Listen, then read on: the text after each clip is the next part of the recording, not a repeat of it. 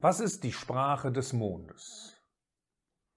Zwei Bibelstellen dazu, einmal aus Psalm 81, Vers 4. Stoßt am Neumond in die Posaune, am Vollmond zum Tag unseres Festes. Denn eine Satzung für Israel ist es, eine Verordnung des Gottes Jakobs. Und aus Psalm 104, Vers 19. Er hat den Mond gemacht für bestimmte Zeiten. Die Sonne weiß ihren Untergang. Was ist die Sprache des Mondes? Nun, heute war ein prächtiger Morgen. Keine einzige Wolke war am Himmel und am Mond und am Himmel war der Mond sehr gut zu erkennen. Er ist abnehmend. Seine volle Größe hat er längst hinter sich. Der Mond verändert sich. Er wird größer, er wird kleiner, und manchmal ist er gar nicht zu sehen. Manchmal, wenn er eigentlich sehr gut zu sehen sein sollte, ist er auch durch Wolken verhangen. Auch dann sieht man wenig von ihm oder gar kein Licht. Aber das ist nicht die Schuld der Sonne, denn die Sonne gibt immer ihr volles Licht. Aber bei dem Mond ist das eben anders.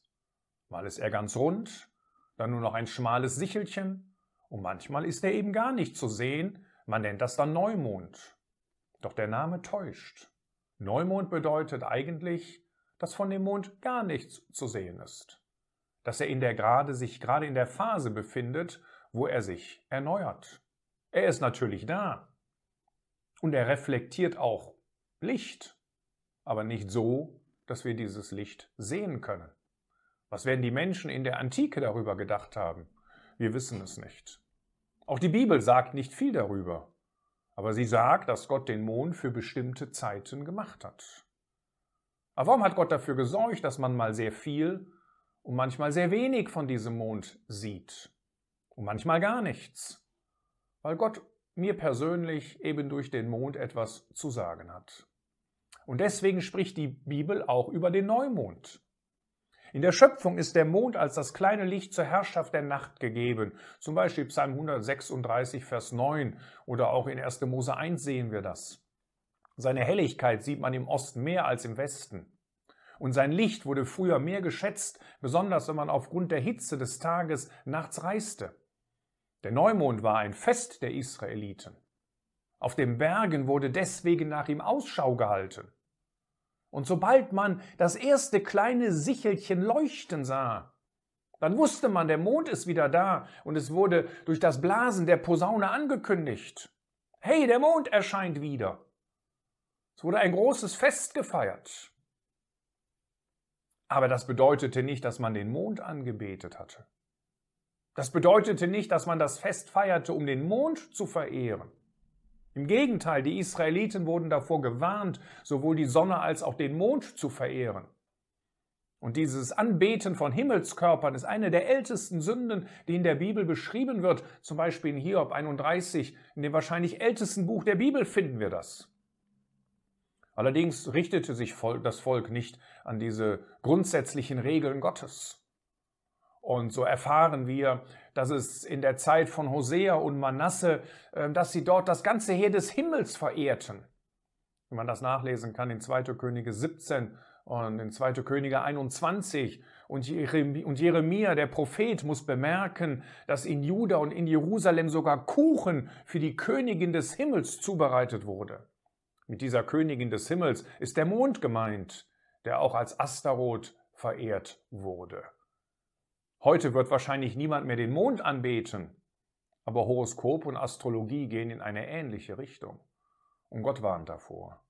Wir sollen auf Gott und seinem Wort vertrauen und nicht auf irgendwelche okkulte Voraussagen, die hergeleitet werden von dem Stand bestimmter Sterne oder von dem Stand des Mondes. Was ist der Neumond in der Bibel? In der Bibel bezeichnet Neumond eigentlich den Moment, wo diese erste ganz, ganz schmale Sichel wieder zu erkennen ist. Es ist dieser Moment, in der der Mond seinen Schein, angefacht durch die Sonne, wieder wiedergeben wird.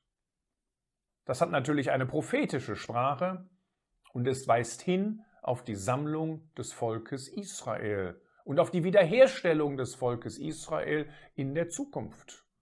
Zum Beispiel auf die zwei Stämme, die in der Drangsalzeit gesammelt werden und auf die zehn Stämme, die nach dem zweiten Kommen des Herrn Jesus wieder gesammelt werden. Für diese Stämme ist Nacht, weil sie sich so weit von Gott entfernt haben. Aber sie werden wieder einmal anfangen zu leuchten und dann dieses Licht der Sonne in ihrer vollen Pracht äh, reflektieren als ein Zeugnis hier auf dieser Erde in der Zukunft. Und damit sehen wir die wichtige Sprache des Mondes auch für mein praktisches Leben. Denn der Mond ist kein Stern, er leuchtet nicht von sich selbst aus. Genauso wie wir kein Licht in uns selbst haben. Er gleicht mehr einem Spiegel und reflektiert so das Sonnenlicht. Und wie viel Licht, und zwar das Licht von der Sonne, hier auf dieser Erde ankommt und die Menschen auf dieser Erde sehen können, ist abhängig von seiner Position zwischen Sonne und Erde. Das heißt, der Mond braucht die richtige Stellung zur Sonne und gleichzeitig die richtige Stellung zur Erde. Und nur dann ist das volle Licht zu erkennen. Und so ist es auch mit uns Christen. Wir können nicht unser eigenes Licht verbreiten. Auch wenn einige vielleicht denken, dass das möglich ist und äh, meinen, sie müssten sich besonders präsentieren und vielleicht versuchen, einen riesigen Fanclub um sich herum zu sammeln und wie auch immer. Aber wir sollen nicht unser eigenes Licht verbreiten. Wir sollen das Licht Christi verbreiten. Und deswegen sind wir im Endeffekt wie ein Spiegel. Wir brauchen die richtige Stellung zu dem Herrn Jesus, damit wir dieses Licht in seiner, in seiner Fülle ähm, weiter abstrahlen können. Und wir brauchen die richtige Stellung zu dieser Erde, zu dieser Welt, dass die Menschen etwas von Christus in meinem und in deinem Leben sehen.